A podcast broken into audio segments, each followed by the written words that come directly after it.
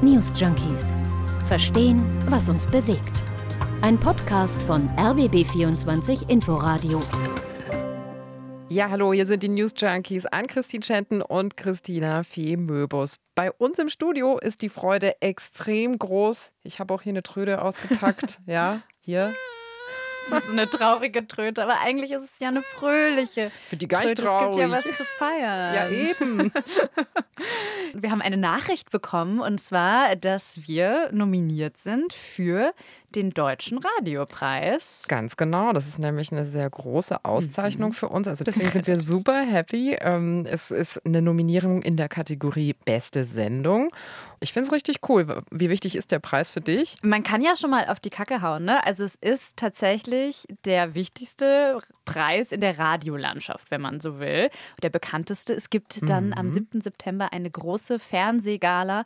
Da seht ihr dann auch zwei von uns super dressed up und im schicken Abendkleid. Also das wird richtig fett. Ja, ist noch nicht so richtig die große Zeit für Dankesreden, glaube ich. Aber an dieser Stelle sei schon mal festgehalten. Danke an die Jury. Danke, dass es diesen Podcast gibt.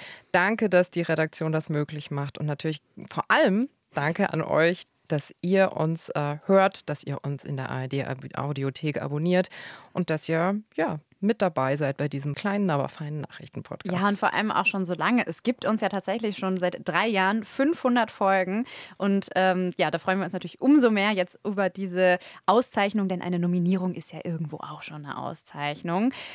Das war für uns auf jeden Fall die Überraschung so der Woche. Ähm, Kommen wir jetzt mal so langsam wieder zu unserem eigentlichen News Junkie Business, denn nicht ganz so überraschend war eine andere Nachricht äh, diese Woche, denn es war eigentlich recht absehbar, dass Donald Trump mal wieder angeklagt ist, der ehemalige US-Präsident, und das jetzt zum dritten Mal. Ja, kommt Trump tatsächlich in den Knast durch diese dritte Anklage jetzt oder nutzt sie ihm vielleicht im Wahljahr 2024 was?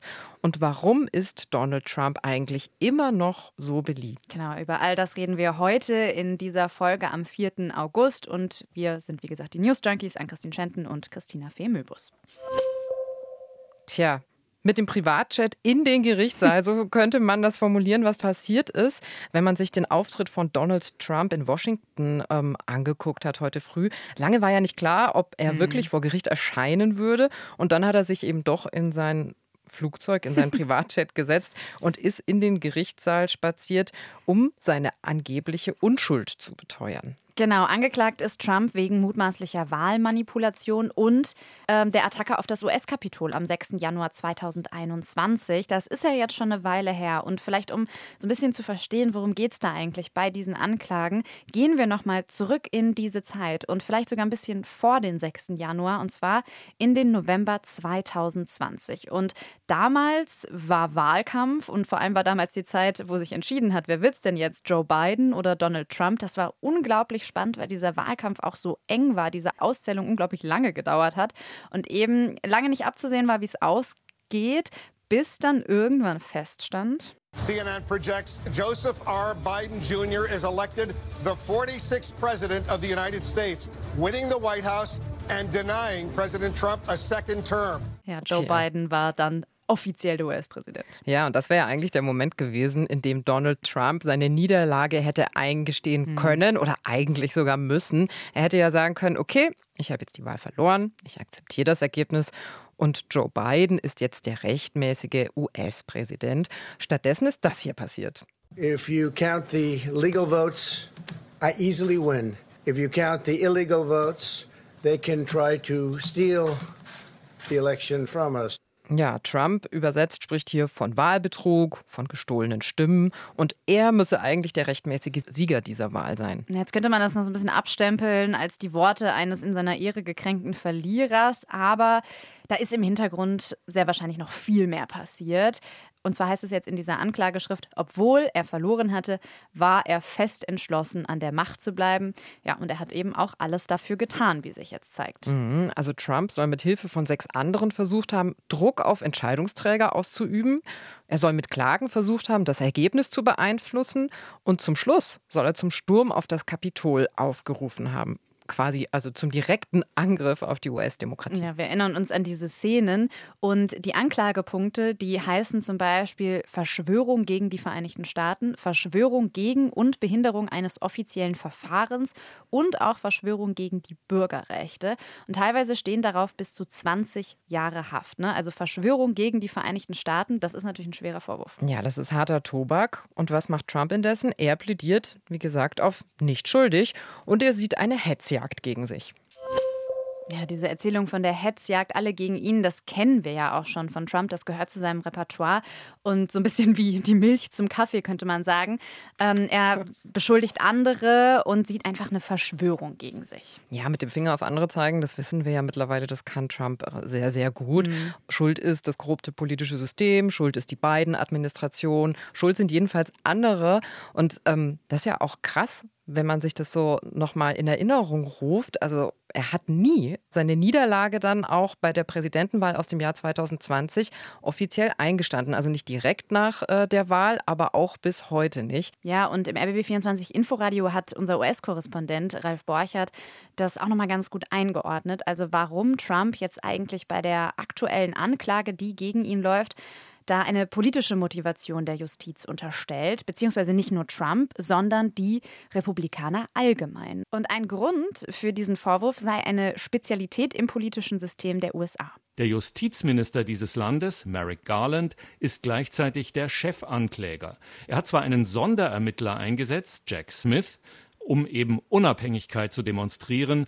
Aber aus Sicht der Opposition, vor allem der Republikaner, bleibt es eben so, dass das Ganze politisch motiviert ist und sie sagen, das sei direkt von Präsident Joe Biden verursacht, um Donald Trump als Konkurrenten auszuschalten. Dieser Vorwurf steht im Raum und viele Republikaner reproduzieren ihn. Mhm. Ja, ich finde, es zeigt ja schon relativ gut, warum dieses Land ja politisch auch einfach so gespalten ja. ist. Warum Trump überhaupt so beliebt ist, darüber sprechen wir auch gleich noch in der Folge. Ja, Fakt ist jedenfalls, vor diesem Hintergrund muss man sich auch nochmal Trumps Haltung zur aktuellen Anklage ansehen. Also zumindest öffentlich betont er immer wieder, er sei eben 2020 durch Wahlbetrug um seinen Sieg gebracht worden. Und Trump und sein Umfeld, die haben eben damals, das schreiben ja auch die Anklagepunkte, wohl auf diversen Wegen versucht, das Ergebnis nachträglich zu kippen.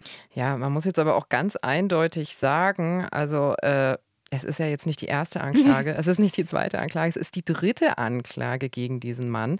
Ähm, der hat echt viel auf der Platte gerade, ne? Ja, und lass uns vielleicht nochmal diese anderen Anklagen ins Gedächtnis zurückrufen. Also die historisch erste Anklage, das war ja die im Fall der Pornodarstellerin Stormy Daniels. Die findet in New York statt. Und da geht es um Schweigegeldzahlungen an sie, die er im Vorfeld des Wahlkampfs von 2016 an sie gezahlt haben soll. Mhm, aber ganz wichtig dabei ist, das Problem ist nicht, dass er Schweigegeld gezahlt hat, also das kann man auch schon kurios finden, finde ich ehrlicherweise, aber gut ist ein anderes Thema.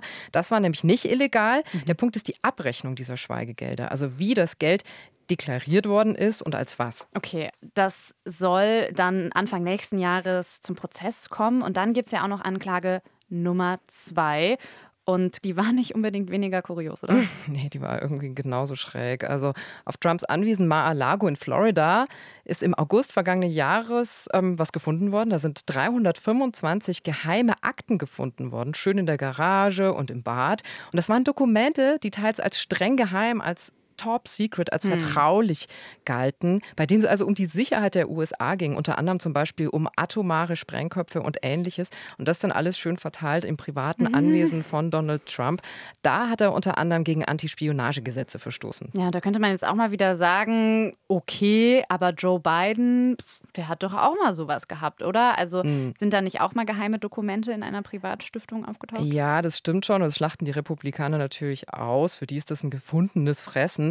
Aber die Fälle von Joe Biden, die sind von der Tragweite her wirklich nicht vergleichbar mit dem, ähm, was der Dokumentenskandal rund mhm. um Trump hervorgebracht hat. Also Beispiel bei Biden waren es zehn Dokumente und bei Trump mehr als 300. Und vor allem Joe Biden und seine Mitarbeitenden und seine Anwälte, die haben dann mit den Behörden kooperiert. Ähm, die haben eben diese Dokumente freiwillig dann rausgegeben, beziehungsweise auch aktiv den Behörden geliefert. Mhm. Und bei Trump war es genau andersrum, ja. Ähm, ihm wird vorgeworfen, dass er die Arbeit der Ermittler da ganz bewusst auch gestört hat. Ja, aber die meisten republikanischen Stimmen verteidigen Trump, das muss man auch sagen. Und auch Ron DeSantis, der hält sich bedeckt und das ist ja so sein ärgster Konkurrent. Mhm. Ähm, und der liegt momentan in parteiinternen Umfragen für die Präsidentenwahl auf Platz zwei. Ja, gut, aber der will ja auch selber Präsident werden. Der hat ja schon gesagt, dass er kandidieren mhm. wird. Und klar, dass der sich das dann nicht leisten kann, innerhalb der eigenen Partei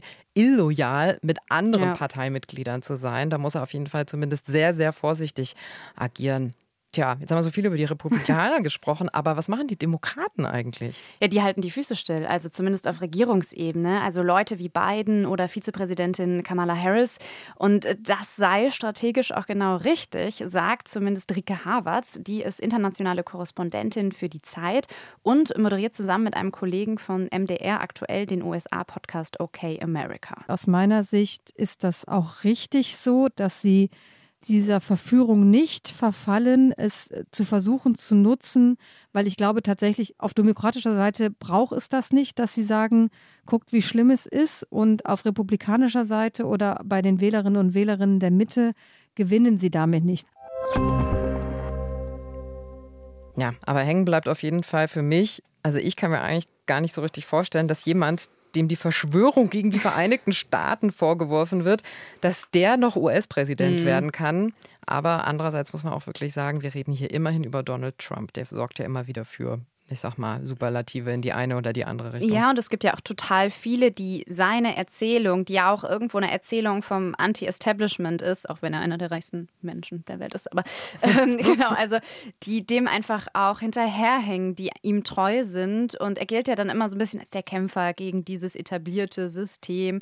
Und ähm, ja, diese Wählerinnen und Wähler, die ihm so treu sind, die sind sogar vor das Gericht gekommen, um ihn zu unterstützen. They have gone after Trump because they're uh, fearful that uh, he actually is most likely going to get reelected. He knows how to run the country. Also sie sagen ja, die wollen einfach nicht, dass er wieder US-Präsident wird. Die Menschen hätten Angst, die ihn da anklagen und dann sagen sie aber auch nein, er wird dieses Land regieren und eine Umfrage des Instituts YouGov zusammen mit Yahoo Yahoo hat jetzt letztens auch herausgefunden, dass für 43 Prozent der Republikanerinnen und Republikaner diese jüngsten Vorwürfe, wobei man dazu sagen muss, ich glaube, die Umfrage war von Juni, also da ging es um mhm. diese Vorwürfe, äh, was die Dokumente angeht, dass diese Vorwürfe nichts an ihrer möglichen Wahlentscheidung für Trump ändern würden. Und 13 Prozent äh, gaben sogar an, jetzt ein positiveres Bild von Trump zu haben. Und das birgt irgendwo auch die Gefahr, dass Trump von den Anklagen wirklich profitieren könnte. Allerdings haben seine Gegnerinnen und Gegner jetzt etwas gegen ihn in der Hand. Also mhm. sollte er verurteilt werden, könnte ihm das also politisch wirklich, wirklich schaden. Das sagt zumindest der Amerika-Experte Professor Volker Dipkat im Gespräch mit dem ZDF. Und ich glaube ja immer noch, dass es einen Großteil von Amerikanerinnen und Amerikanern gibt, die entlang von Law and Order denken, äh, die also vielleicht jetzt eben politisch polarisiert sind, die aber dann doch immer noch die Urteile der Gerichte anerkennen, sofern sie denn auf regelkonforme und transparente Weise zustande gekommen sind. Und das kann mhm. sich dann schon auch noch gegen Trump äh, richten. Aber wie gesagt, die Zukunft ist offen und es kann in beide Richtungen gehen. Jetzt mal ganz unabhängig davon. Ähm was ist denn eigentlich, wenn Trump wirklich verurteilt mhm. wird und ins Gefängnis gehen mhm. muss? Könnte er denn trotzdem US-Präsident werden? Er könnte zumindest erstmal kandidieren. Das scheint laut US-Gesetzen kein Problem zu sein und er wäre damit auch nicht der Erste. Also mhm. wir müssen jetzt recht weit zurückgehen, über 100 Jahre.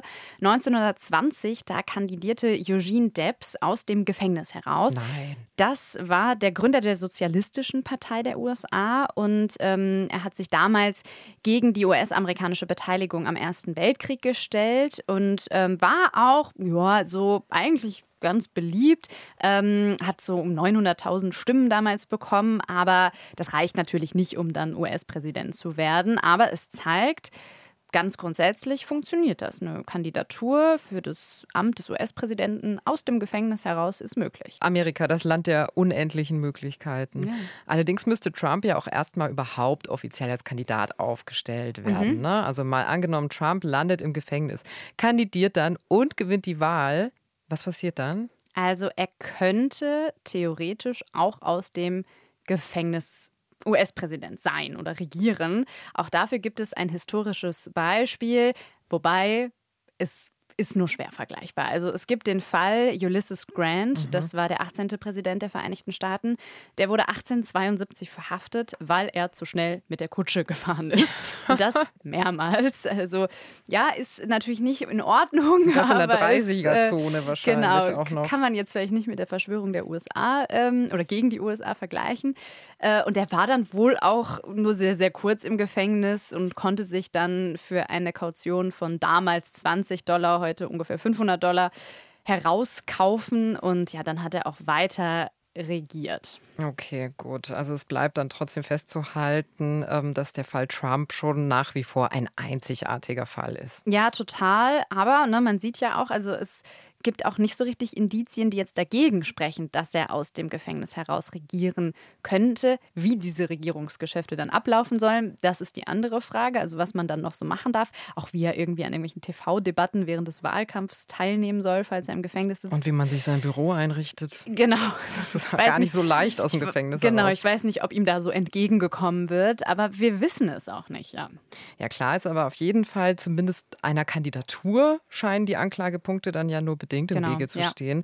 Dafür muss Trump aber erstmal nominiert werden. Und ob die Republikaner diesen Weg mit ihm, ich sag mal, wirklich bis zum Mhm. Ende gehen werden, das ist noch offen. Ja, und da sind wir einfach jetzt wieder in einer Zeit, wo man nicht so richtig weiß, wie wird dieser nächste US-Wahlkampf ausgehen. Es ist unheimlich schwierig zu durchschauen. Und Donald Trumps Chancen könnten sich jetzt natürlich verschlechtern durch diese Anklagen, aber sie werden auch nicht zunichte gemacht. So. So viel zu Donald Trump. Kommen wir noch mal ganz kurz zurück zum Radiopreis, oder? Also was, was Ja, Schönes. Was noch Schönes, was zum Wohlfühlen. Zumindest für uns. Soll ich nochmal die Tröte rausholen? Ich will Ja. die Tröte nochmal haben. Ah, ich mag sie sehr gerne. Und äh, dazu muss man sagen, diese Tröte gilt ja nicht nur, oh Gott, ey, diese Tröte gilt ja nicht nur uns, sondern wir müssen auch Kolleginnen und Kollegen von uns ähm, einen Glückwunsch aussprechen. Und zwar gibt es ja hier noch viele weitere Podcasts im RBB und einer davon ist Dark Matters, kennt ihr vielleicht. Und zwar Dark Matters Geheimnisse der Geheimdienste ist eine Zusammenarbeit von SWR 3 mit uns, RBB 24 Inforadio und die sind in der Kategorie Bestes Informationsformat für den Deutschen Radiopreis nominiert. Ich habe einen Ton dafür. Ich bin top vorbereitet für diese Sendung, wie Ich du hätte, merkst. ich hätte jetzt auch noch mal die Tröte genommen. ähm, genau, und äh, wenn ihr euch für dieses Thema interessiert, hört da gerne mal rein. Da geht es um den Verfassungsschutz, um den Bundesnachrichtendienst. Da geht es wirklich darum, was passiert da in den Tiefen der deutschen Geheimdienste, moderiert von Eva Maria Lemke in Zusammenarbeit mit unseren ARD-Experten für dieses Thema. Findet ihr in der ARD-Audiothek und überall sonst, wo ihr gerne Podcasts hört. Natürlich genauso wie uns, die News Junkies. Ihr hört uns in einer Woche wieder am 11. August. Dann begrüßen euch hier Hendrik Schröder und Martin Spittler. Wir sind Ann-Christine Schenten und Christina Femöbus. Und wir sind raus. Ciao. Tschüss, bis bald. News Junkies. Verstehen, was uns bewegt. Ein Podcast von RBB24 Inforadio. Wir lieben das Warum.